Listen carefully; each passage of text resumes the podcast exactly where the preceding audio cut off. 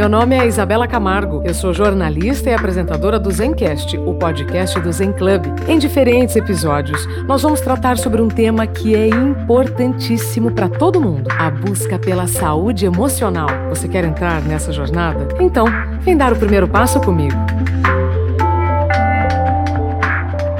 Olá, olá, seja bem-vindo, bem-vinda ao Zencast, o podcast do Zen Club. Você sabe que aqui você vai ter informações que vão te ajudar a pensar melhor, decidir melhor e viver melhor.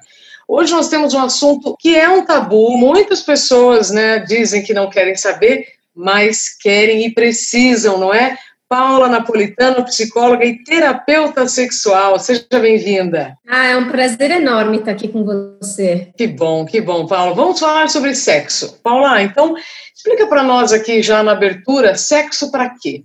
Que, que acontece quando a gente faz sexo? O que, que acontece quando a gente não faz sexo? O sexo ele é uma coisa que ainda, né, a gente tem muito, muitos estudiosos ainda em volta dele, né? Porque tem vários dos porquês, para quês, mas ao mesmo tempo também não tem regra, né? Então, assim, tem pessoas vezes que optam conscientemente por quero ter uma vida agora sem sexo, estou numa fase em que eu estou priorizando outras coisas, e sendo consciente dessa maneira e sendo tudo bem para essa pessoa e eventualmente para outra pessoa que esteja junto, será que é um problema, né?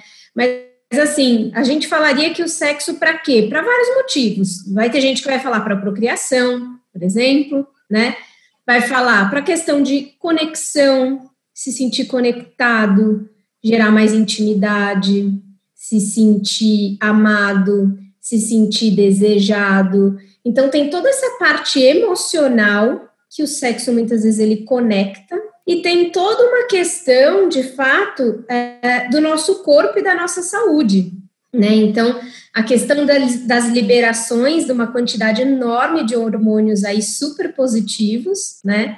Que a gente tem em outras situações, como atividade física, fazendo coisas que a gente gosta, comendo coisas.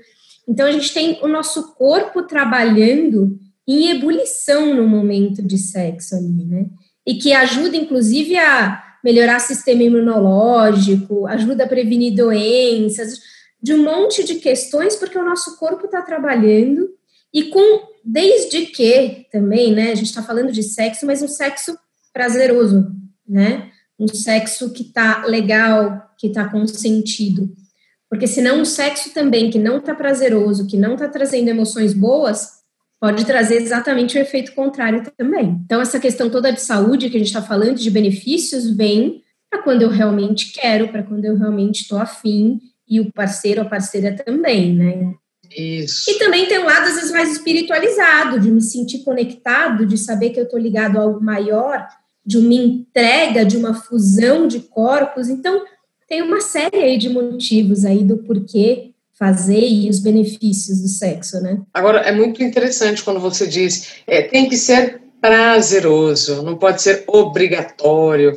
Ô Paula, é verdade que quando você faz sexo você pode ser mais criativo, ou seja, existe uma força criativa também que só é liberada no ato sexual? É isso? Por toda essa parte hormonal positiva de dopamina, endorfinas, adrenalina, e por mexer muito com o nosso sistema límbico, que também está ligado ao nosso sistema de emoções, o sexo ele pode pegar outras vertentes que muitas vezes o nosso, o nosso lado mais racionalizado não pega. E quando a gente está no momento de sexo, muitas vezes é, é esperado, né? E se a gente não está, é bom que a gente trabalhe para estar, que a gente está entregue, que a gente está realmente vivendo o presente, que a gente está realmente sentindo nas sensações, né? E isso propicia a criatividade também. Agora, o que, que atrapalha a vida sexual? Porque quando você diz, ah, eu preciso estar naquele momento, é porque não é raro eu ouvir de homens e mulheres que estão pensando em milhares de coisas. Muito, né? Na maioria dos meus pacientes, na verdade, seja homem ou seja mulher,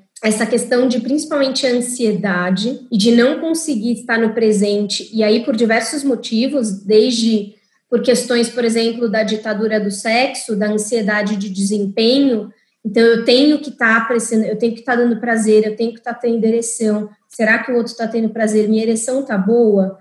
Eu estou durando um tempo bom? Tá funcionando? Será que eu vou chegar? Não vou chegar? Então, toda essa ansiedade de desempenho e essa ditadura do sexo, que tem que ter orgasmos múltiplos, tem que ter orgasmo junto, tem que. E aí, junto com isso, as distrações, às vezes, ambientais mesmo, então, sei lá, filhos, né, ou coisas do ambiente, ou as preocupações de trabalho, né? Ai, preciso fazer tal coisa, preciso pagar tal conta, ai, não posso me esquecer de não sei o quê. O cansaço, que faz muitas vezes você também não estar no presente, né?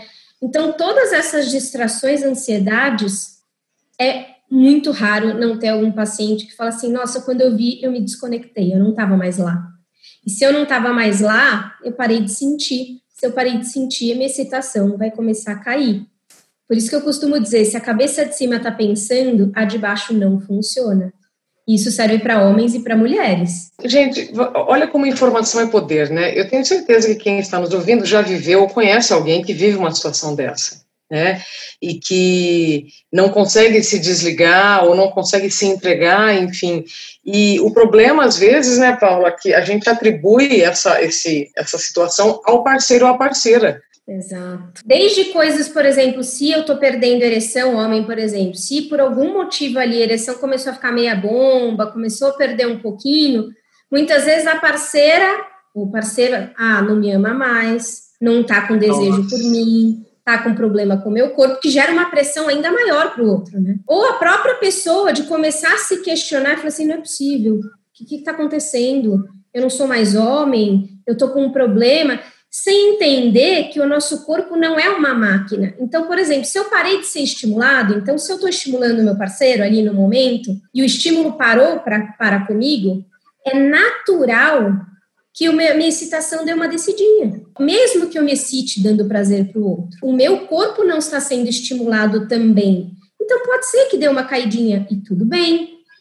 Se por acaso eu parei para colocar a camisinha, eu parei os estímulos, é natural que a minha ereção, por exemplo, dê uma diminuída, ou qualquer coisa desse sentido. E as pessoas, até pela nossa educação sexual, que muitas vezes acontece pela pornografia, acha que a ereção vai estar o tempo inteiro linda, maravilhosa, potente, sem nenhuma variação. E aí todos esses mitos, tabus e preconceitos atrapalham demais a nossa vida sexual. Nossa, total isso que você falou, né? É, eu já trabalhei numa locadora muito tempo, muito tempo atrás, e eu me lembro do, do, do, dos filmes, né, das caixinhas, dos filmes pornôs e tal, e quem nunca assistiu um filme pornô, e aí aquilo fica na sua cabeça e você acha que você vai ter que fazer aquilo que você está vendo no filme. É, porque e aí você começa a querer desempenhar uma performance então, por si só, já performance, a gente já começa a questionar. Performance de quê? Porque eu estou partindo do pressuposto que existe uma só. E não existe uma performance, né? Então, eu já estou seguindo um, um script. Início, meio e fim daquela forma. E com um monte de questões que nos trazem, então, essa própria questão da ereção, se a gente for pensar, né? O homem muitas vezes no filme tomou um remédio eretivo, ou se não tomou, a ereção deu aquela baixada que vai dar, ele se masturbou ali do lado, a câmera parou e voltou, né? Eu já tive casal de casal que tinham por volta dos seus 50 e poucos anos, casados há muitos anos, e que veio contando numa das sessões, assim, ah, a gente tentou ter relação, a gente estava de conchinha e tal, mas é aquilo, não dá certo, não flui com a gente. Eu falei, mas por que não flui? Não entendi. Ela falou, porque a gente estava de conchinha, ele tentou penetrar, ele precisou da ajuda da mão para conseguir encaixar o pênis na vagina. Tudo errado. Em pornografia não é assim. A coisa flui. Então, várias dessas coisas que a gente vai vendo, né, desde tamanho de pênis, a que ter prazer é estar tá gemendo nas alturas, gritando, a mulher, né, que o objetivo da relação sexual é penetração, e esse é o objetivo, sendo que para as mulheres não é o que dá mais prazer na maioria das vezes. Então, várias coisas, e a gente vai internalizando tudo isso, acreditando que esse é o correto, e aí a gente começa a se deparar com um monte de frustrações, porque cada um é único, cada relação é única, não somos máquina, o corpo inteiro é um corpo possível de ser erótico, e tudo influencia na sexualidade, seja é. positivamente ou seja negativamente. Quando você fala tudo influencia na sexualidade, como nós estamos correndo muito estressados, vangloriando uma agenda muito cheia, né? É, isso também interfere na, na, eu não vou falar em performance querendo mostrar que é um atleta performático. Não, estou dizendo performance mesmo, né? O, o seu momento, né? Que deveria ser de prazer, acaba sendo, nossa, né? O que é para ser prazer acaba sendo uma punição. E não pode. Totalmente. Então, o seu livro, inclusive, é um livro que ajuda muitas pessoas quando estão nesse processo, justamente, de entenderem que calma, aonde está o seu tempo? Calma né? na alma. E é justamente porque se eu estou ansioso, é isso, eu estou sempre no futuro. E se será, eu não estou conectado com o presente. Eu estou cansado. Se eu estou cansado, se eu estou esgotado, eu não tenho nem energia para despender para sexualidade. Não, não tenho, eu quero dormir, eu quero descansar, eu quero comer. Ou se eu estou estressado, a sexualidade vai ficando para outros planos. E se eu estou sem tempo, se eu estou cansado, estressado, ansioso ou deprimido, por exemplo, qual é o tempo que eu vou despender para o meu relacionamento e para minha sexualidade? E aí o meu tanque, o meu copo do desejo fica lá baixinho.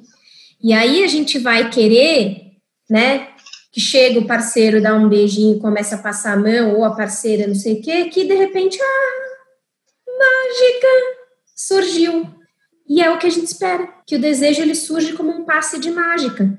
Aí, quando chega a vida real, a gente vê, opa, não apareceu. Ele até aparecia às vezes antes, ou no início do relacionamento, ou quando era mais novo, e aí começa a não aparecer. A pessoa, meu Deus, e agora? Tem um problema. E isso vai virando uma bola de neve, porque na próxima vez ele, ele vai de novo assim, ai, será que vai acontecer de novo? E se não funcionar? E se não for bom? Aí já se desconectou de novo. Então, essa questão também do espontâneo, do desejo espontâneo, dessa ideia de que vai surgir, atrapalha a nossa vida. Seja o desejo espontâneo ou o amor espontâneo, a vontade de ir lá abraçar, a vontade de fazer um ato de serviço, a vontade de fazer um carinho, não vai vir espontâneo. Porque com o tempo a gente está com tantas prioridades na vida que a gente entende que o parceiro ou a parceira, a sexualidade vem e a gente não prioriza a gente não prioriza dando tempo, dando dedicação, dando intencionalidade. Isso. E você sabe que eu tenho ouvido de muitos neurologistas, né, por conta da insatisfação que muitos estão vivendo nesses últimos meses, a gente precisa de atenção e intenção. E se a gente for no piloto automático no sexo também, me parece que não vai levar um bom caminho. Mas você acha que essa pressa que todos estamos vivendo faz com que os homens tenham ejaculação precoce e as mulheres ignorem o seu orgasmo? Tipo, ai, deixa, sabe, de, sabe, tipo, depois eu tenho prazer, né? Faz, faz porque senão vai ficar pior o relacionamento, sabe? Você acha que pode ser isso?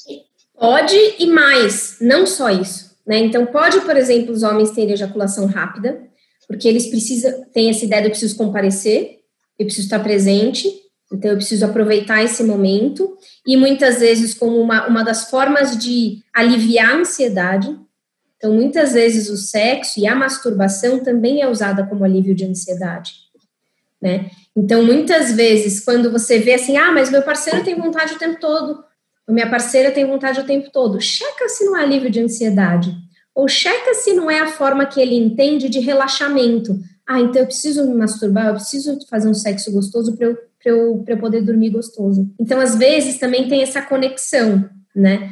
Mas então pode levar a ejaculação rápida, pode levar a disfunção erétil, porque justamente eu achando que eu preciso ser rápido, né, que precisa acontecer rápido, eu não me conecto com o meu corpo, ou eu fico com medo de perder ereção, então eu tenho que ser rápido, e aí isso vai me gerando falhas, por exemplo, porque eu não me excitei o suficiente, eu não me estimulei o suficiente, meu copo está vazio, minha cabeça está pensando e a de baixo não está funcionando, então pode levar à disfunção erétil. Pode levar à baixa de desejo, porque se eu tô com a cabeça tão cheia ou com o meu corpo tão esgotado ou sem tempo, a sexualidade vai ficar para baixo na lista. E aí eu não tenho pensamentos eróticos, eu não priorizo os estímulos, eu não dou chance do desejo responsivo, que é aquele desejo que responde quando tem estímulo dele aparecer. Então, e aí a baixa de desejo a gente tem visto cada vez mais frequente nos homens, inclusive, porque na, nas mulheres era muito frequente já, mas nos homens tem aumentado muito. E parte disso está relacionado com essa vida estressante, ansiosa, cansada e com toda essa ansiedade de desempenho que vem muito da pornografia também. E a parte feminina que você falou também do orgasmo, por exemplo, né, principalmente. Então eu tô lá, eu tô cansada, eu tô não sei o quê, eu não tô conectada, eu não tô entregue, meu orgasmo não vai vir, né? Porque o meu orgasmo é o pico máximo do prazer. Se eu não tô conseguindo fazer essa subida para ele chegar no máximo, não tem como acontecer. Ou pode gerar dor na hora da relação, porque eu não tô lubrificada o suficiente, porque não fui excitada o suficiente, porque o meu copo não tá cheio, eu me sinto pressionada a comparecer, porque, nossa, faz tempo, precisa ser e tal, tenho dor.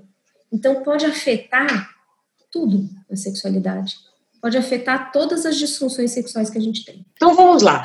Se eu não penso no assunto, eu quero fazer menos. Então, por exemplo, ah, mulheres que não pensam podem ter menos desejo, e homens, porque são muito mais estimulados. A nossa educação sexual contribui para isso, né? Então, que a menina, desde pequenininha, fecha as pernas, isso não pode, tira a mão daí.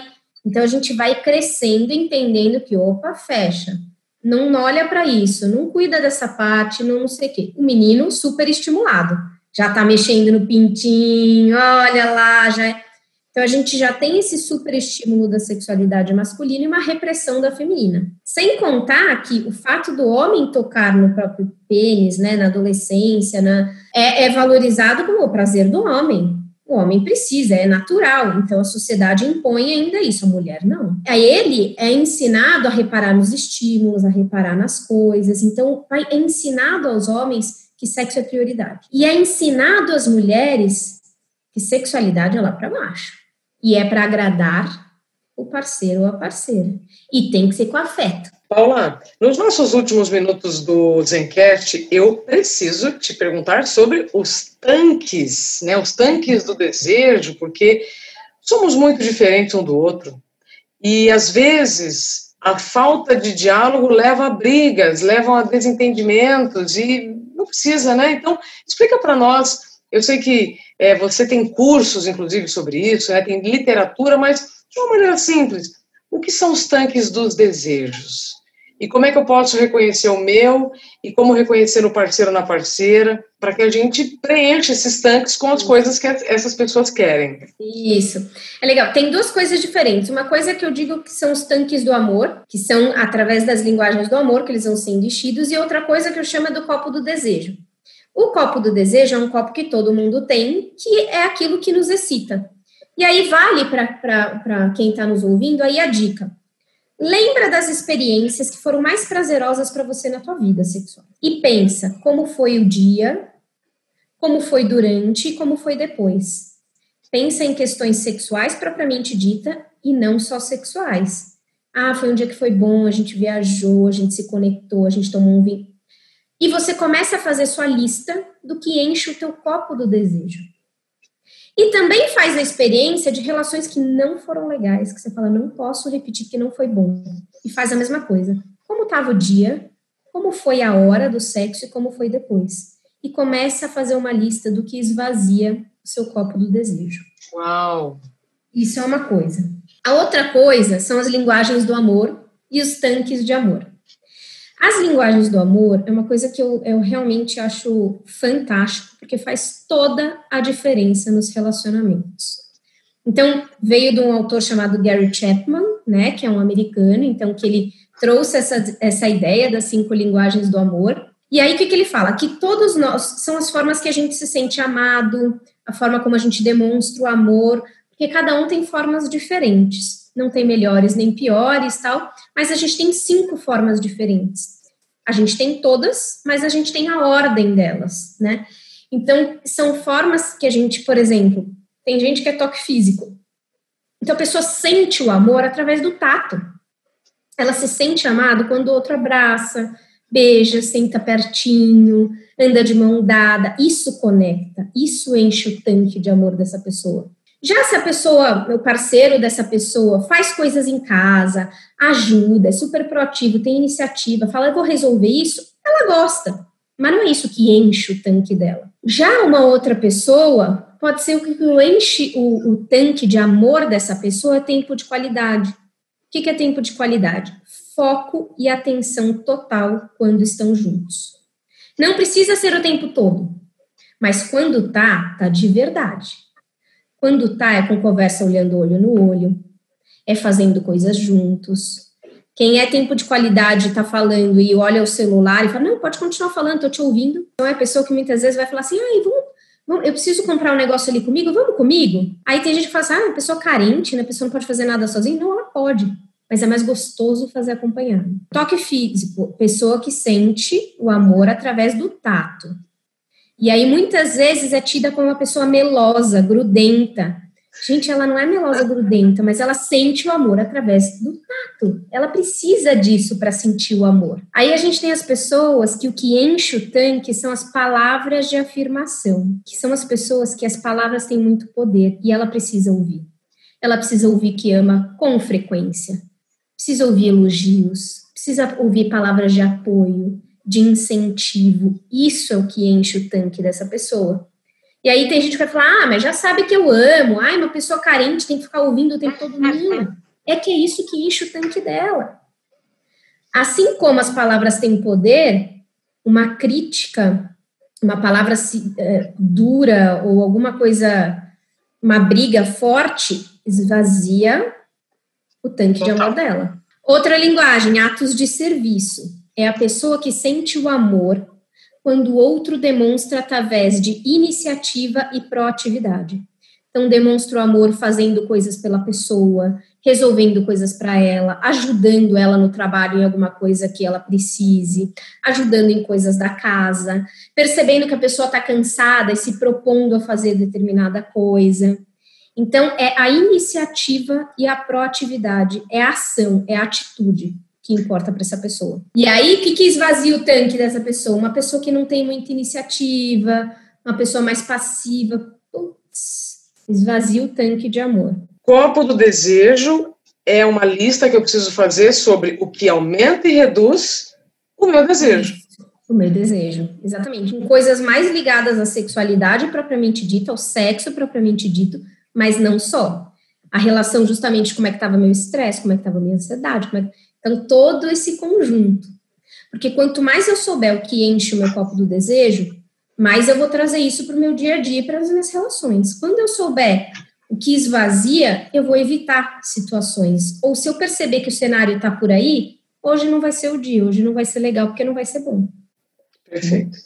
E aí nós temos os tanques do amor, são cinco formas diferentes. Não significa que se eu tiver um tanque do amor, eu não tenho outro. Pelo que você falou, assim, a gente tem um pouquinho de tudo. A gente tem todas, com intensidades diferentes. Tá. Então tem toque físico, tempo de qualidade, palavra de afirmação, atos de serviço. E faltou o outro que é o presente, que é a ah. pessoa que sente o amor com demonstrações mais palpáveis, mais concretas. E não é que a pessoa é mercenária, não é que tem que ser presentes caros. Interesseira. É você...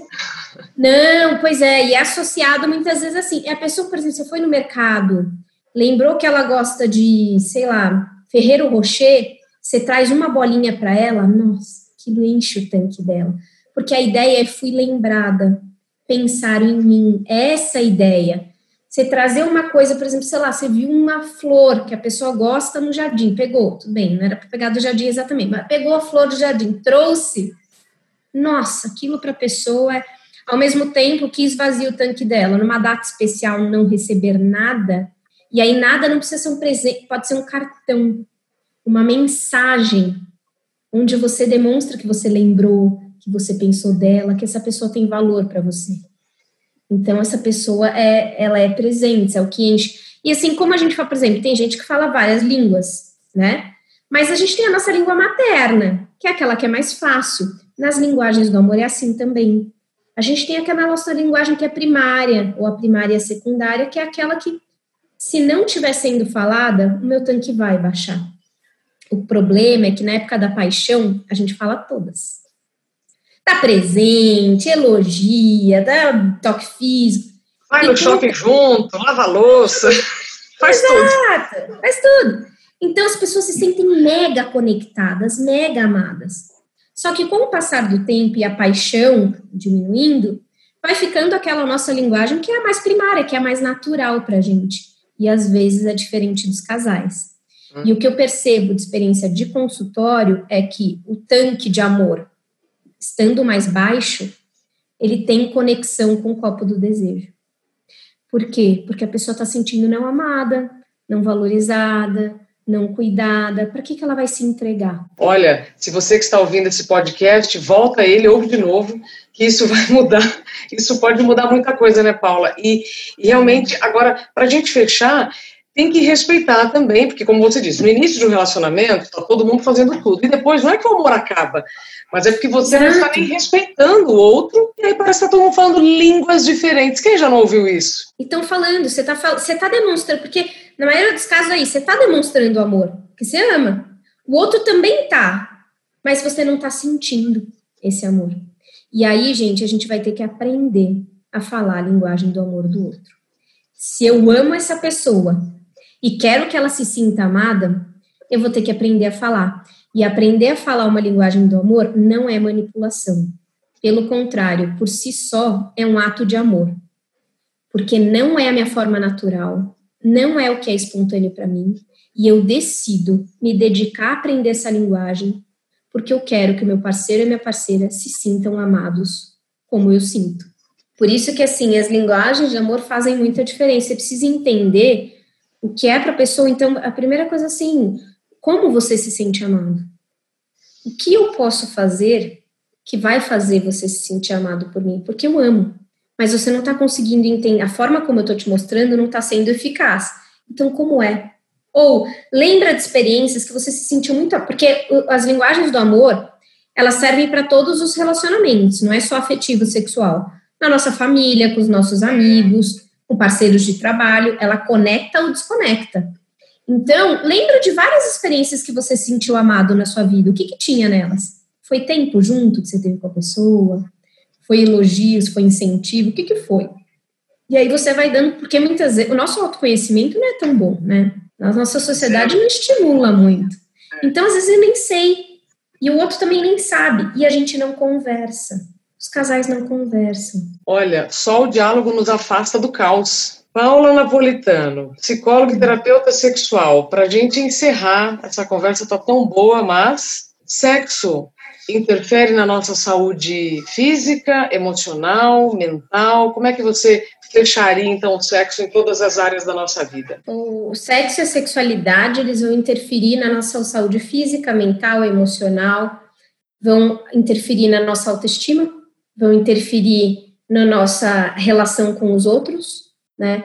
Vão interferir no quanto eu me sinto à vontade, vão interferir nas questões de eu não me sentir bom o suficiente. Então, a sexualidade, ela é uma parte importante da vida, né? Ela faz parte importante. E a sexualidade é focada em prazer, né? Não é orgasmo, não é penetração, não é uma coisa ou outra. Cada um tem o seu, cada casal tem o seu. E eu acho que o mais importante tem, são algumas palavrinhas, né? que é justamente entrega, viver o presente, é, escolha, intenção e dedicação. Você sabe que tem um, um, livro de um grande especialista de movimento slow no mundo, chamado Cal Honoré, e ele, o título é Devagar. Ele tem um capítulo só sobre slow sex. Ah, que legal! Precisaram fazer uma pesquisa para mostrar por A mais B que Casais que tinham mais tempo para namorar tinham mais prazer. Fantástico isso. Paula, nossa, eu, eu queria te perguntar mais coisas, mas acho que vai ficar para o próximo podcast. Tá? Você, você nos deu aqui uma aula e nos mostrou com muita sabedoria e muita objetividade que precisamos falar de sexo. Sim. Paula, como nós podemos te encontrar além aqui do Zen Club? No Instagram, eu posto diariamente sobre sexualidade, saúde e relacionamento, no arroba Sexplicando. No meu livro também, que está disponível ali na Amazon, é, que é, Sex, é Sexplicando, Sexualidade Sem Mitos e Tabus. Né? Então, eu acho que foi justamente uma das, das... É um dos meus legados, é ajudar a descomplicar e desmistificar a sexualidade e os relacionamentos. E obrigada por essa oportunidade e por você ter considerado importante esse tema, ter aberto espaço para esse tema e pelo convite. Fiquei muito feliz. Ah, que bom. Seja sempre bem-vinda, Paula. É, toda a equipe do Zen Club ficou muito feliz. Eu também fiquei feliz porque é, um jornalista dá ideia, mas são várias pessoas né, que vão é, validar. Não, vamos, vamos nesse assunto. E precisamos falar, como nós estamos falando sobre saúde mental, saúde emocional, saúde integral, precisamos falar sobre todos os assuntos né, que estão na nossa vida. Por mais que a gente não queira admitir, mas estão sim. Exatamente. Paulo Napolitano, muito obrigada pelo seu tempo e confiança e esteja sempre bem-vindo ao Club. Obrigada, foi um prazer. E olha, foi muito bom saber que você está nos acompanhando até aqui. Você ouviu a Paula Napolitano, psicóloga e terapeuta sexual. Se você gostou dessa conversa, se você quer outra conversa como essa, ou quer se aprofundar em algum assunto, escreva para a gente. Muito obrigada pelo seu tempo e confiança e até o próximo Zencast, podcast do Zen Club.